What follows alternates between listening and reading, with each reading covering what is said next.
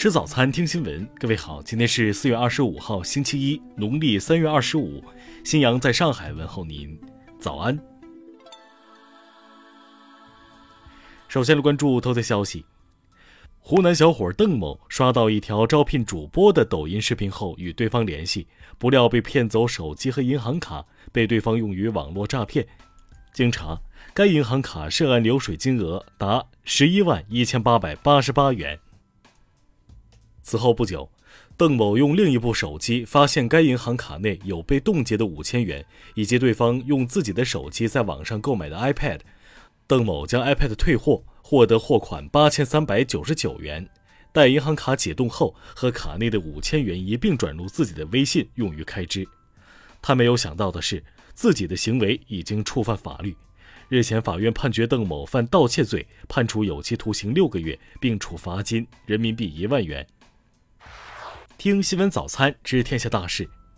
国家卫健委昨天通报，二十三号新增本土确诊病例一千五百六十六例，其中上海一千四百零一例；新增无症状感染者两万零二百八十五例，其中上海一万九千六百五十七例。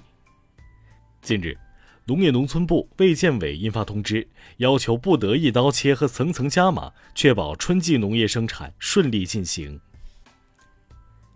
济南市发布公告。日前网传封城为不实消息，对恶意传播不实信息的言行将依法追究责任。近日，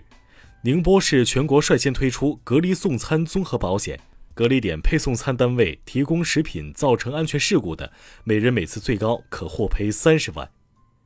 近期，北京疫情反复。针对生活物资购买量大幅增加的情况，一些大型超市、生鲜供应商铺昨晚大量增加备货，并延长营业时间供市民购买。国家航天局透露，我国将着手组建近地小行星防御系统，共同应对近地小行星撞击的威胁，为保护地球和人类安全贡献中国力量。近日，新修订的职业教育法通过，将于五月一号起施行。法律明确，职业学校学生在升学、就业、职业发展等方面，与同层次普通学校学生享有平等机会，不得设置就业门槛。国家知识产权局透露，去年全年累计打击恶意注册商标四十八点二万件，其中主动驳回恶意囤积商标六点零四万件。下面来关注国际方面，乌克兰总统泽连斯基透露。美国国务卿布林肯和国防部长奥斯汀将于当地时间二十四号访问基辅，这将是自俄乌冲突以来美国高级官员首次访问乌克兰。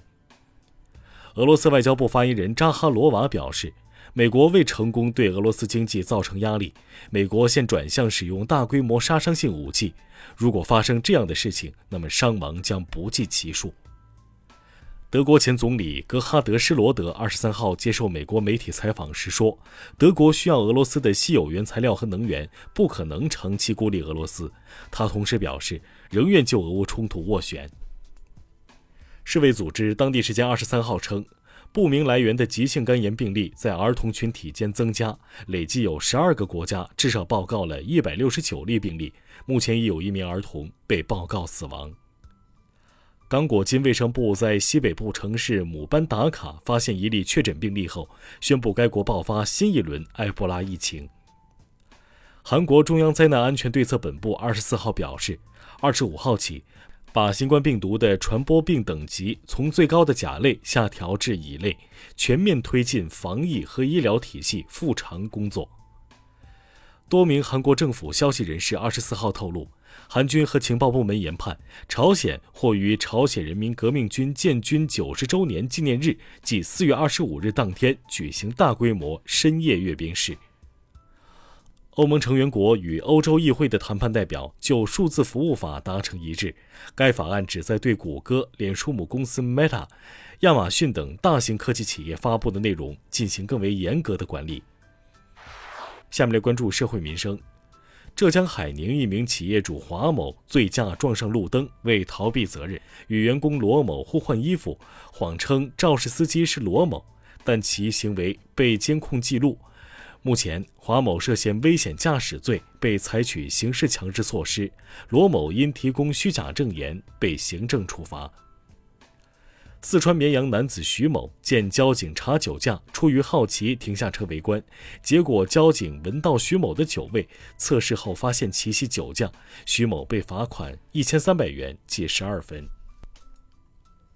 江苏淮安男子孙某借口报警，在公安局自拍照片，谎称是自己工作环境，冒充民警在网上骗取他人财物。目前，孙某已被采取刑事强制措施。近日。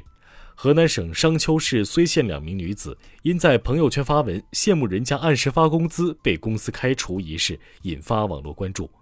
睢县通报称，涉事公司已被要求限期整改，经济赔偿金已支付到位。湖南省张家界市宣布，四月三十号到五月十号，张家界的四大景区将对全体湖南省内居民实行门票免费政策。下面来关注文化体育。CBA 总决赛昨天进行第三场，辽宁八十七比七十三再胜浙江广厦，目前以三比零领先。中国球员周琦昨天结束了自己的首个旅澳赛季，他发文感谢家人的支持，未来他的去向仍未决定。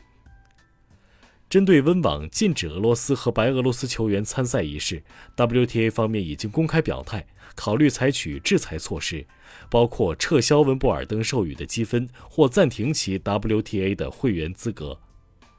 据统计，一到三月，中国游戏市场实际销售收入七百九十四点七四亿元，同比增长百分之三点一七，低于去年同期同比增长率。以上就是今天新闻早餐的全部内容。如果您觉得节目不错，请点击再看按钮。咱们明天不见不散。